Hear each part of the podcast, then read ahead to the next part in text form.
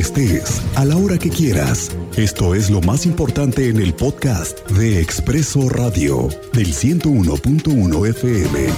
Estéreo Cristal.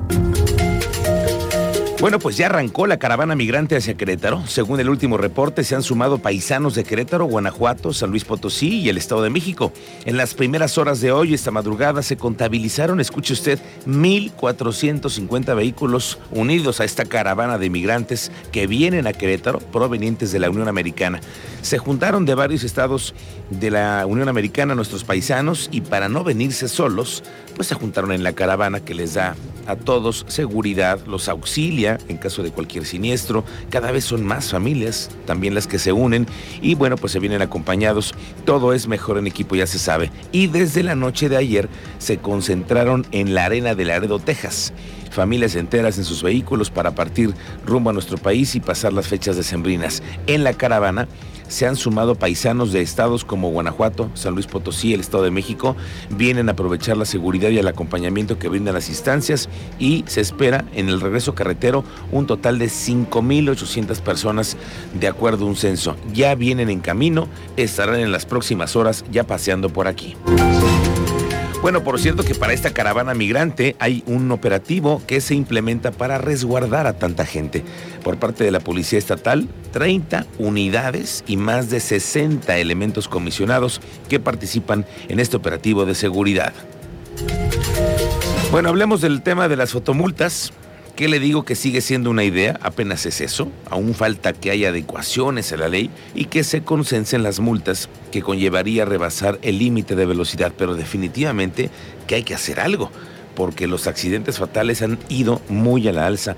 Y bueno, pues ante esto, hoy el Observatorio Ciudadano de Movilidad en Querétaro planteó la necesidad de crear a la par que la implementación de las fotomultas de una Contraloría Social, escuche usted, Contraloría Social que supervise la operación y que no sea utilizada con fines recaudatorios. Lo que ya hemos platicado, Cristian, que no solamente fuera eso, pudiera sido el, el tema de servicio social, pero además de todo, un observatorio ciudadano que la gente los ciudadanos puedan observar qué es lo que está sucediendo, cuántas multas, cuáles han sido los porcentajes, si ha habido condonación, si ha habido amparos, etcétera. Lo mayormente transparente posible. Este organismo ciudadano está respaldando la propuesta del gobernador Curi de incorporar las fotomultas en la ciudad, pero sugieren que los recursos económicos que se obtienen de estos dispositivos tecnológicos, pues deberían ir a un fondo metropolitano de atención a las víctimas de tránsito y también al transporte colectivo y la movilidad activa.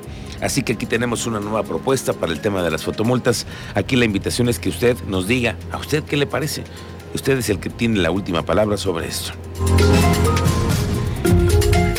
La Guardia Nacional comienza a reforzar con radiopatrullas en las fronteras con Guanajuato. El teniente Mérida nos da el reporte. Teniente, te saludo. Muy buenas tardes.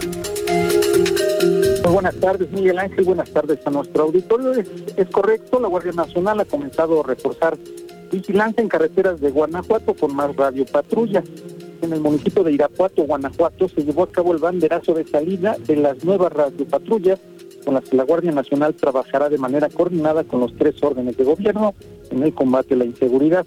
Son tramos carreteros que serán patrullados por la Guardia Nacional con estas nuevas unidades en las que destacan los tramos de León Aguascalientes, Guanajuato Silao, Querétaro León, Salamanca León, Irapuato Zapotlanejo, Querétaro San Luis Potosí y Morelia Salamanca. Es parte de lo que eh, se llevó a cabo en esta ceremonia de despliegue de radio patrullas, Miguel Ángel. Bien.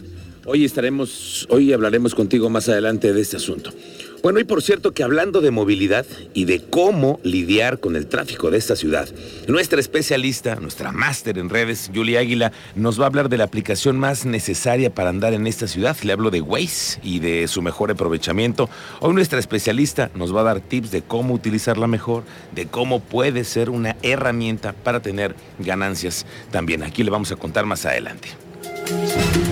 El diputado federal José Luis Báez Guerrero, que también es comentarista político de este programa, anunció que antes de que concluya el primer periodo ordinario de sesiones, va a presentar una iniciativa para reformar la ley de caminos, puentes y autotransporte federal y con eso obligar a la Secretaría de Comunicaciones y Transportes a celebrar convenios con los estados, con los municipios y se evite que el tránsito pesado atraviese ciudades como Querétaro. Y es que el tema no solamente es de Querétaro, hay en muchas otras metrópolis, Puebla, León, San Luis Potosí, Aguascalientes. Hay vialidades que atraviesan las ciudades y que podrían ser mejor administradas por el municipio, como es el caso de nuestro pedacito que tenemos de la autopista 57 que se conecta a la Querétaro Celaya. Este pedacito tiene el alcalde en tu calle, Luis Daba, muchos meses pidiéndolo a la SCT y nomás no se lo dan. Entonces los diputados le van a entrar con una iniciativa. Y esto fue lo que dijo. Yo voy a presentar una iniciativa que quisiera este, compartirles. Tiene que ver eh, con eh, adicionar un párrafo y reformar el artículo 25 de la Ley de Caminos, Puentes y Autotransporte Federal.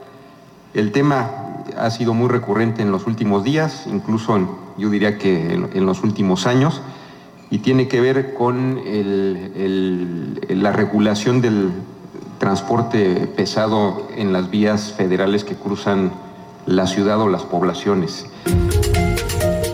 Bueno, ponga usted atención, hay una oportunidad para quienes no tienen ninguna dosis contra el COVID.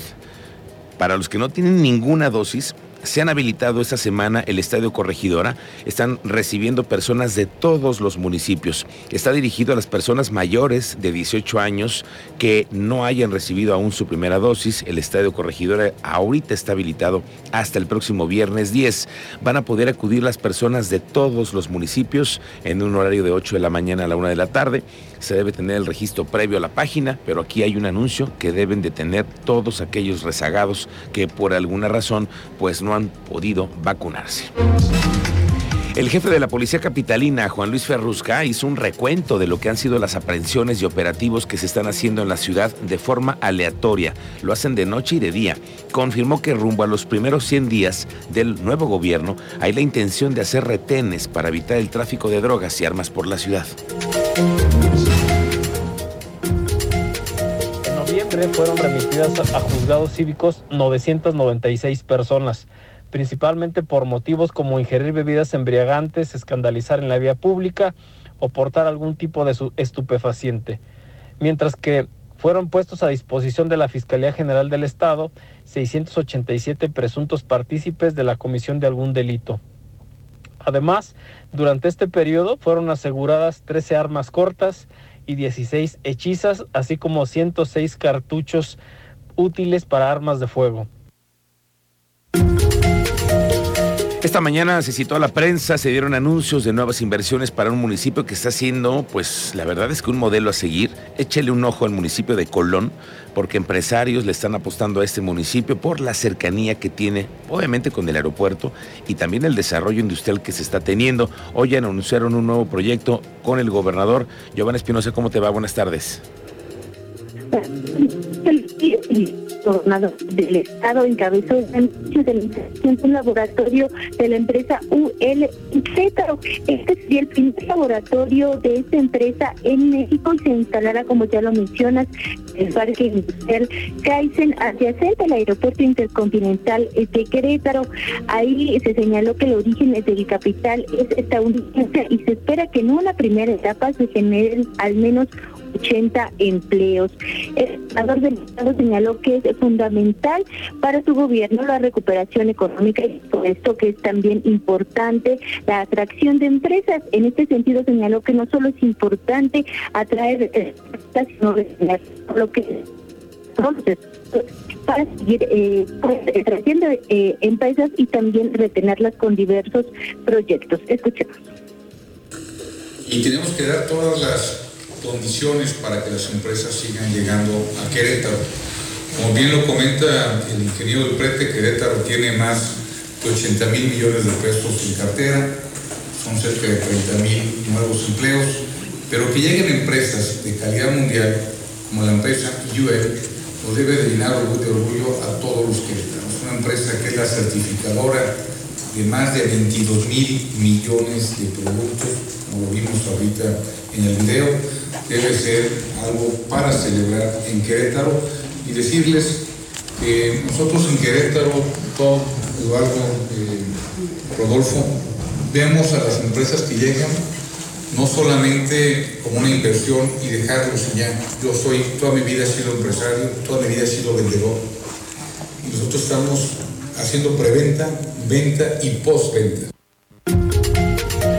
Le quiero decir que el, presidente Andrés Manuel López Obrador hoy pidió, fíjese usted, porque el, ya ve que desde lunes, martes, el lunes le dimos a conocer lo que se dio en el periódico Reforma, una investigación a Santiago Neto, el ex fiscal de la Unidad de Inteligencia Financiera. Y el Universal, por otro lado, publica pues la lista de propiedades y de vehículos y de cosas ostentosas que ha comprado en los últimos años Alejandro Gertz, el fiscal general de la República. Bueno, pues los reporteros en las mañaneras le han hecho preguntas al presidente sobre ambos casos. Y hoy el periódico Reforma retomó el asunto. Y bueno, después de lo que le dijo el presidente al reportero de Reforma, al final admitió que la Secretaría de la Función Pública debe investigar la acumulación de bienes tanto de Santiago Nieto que en 25 meses estaba al frente de la UIF, compró y tuvo cuatro propiedades nuevas y un auto por 40 millones de pesos. Y también el caso de Alejandro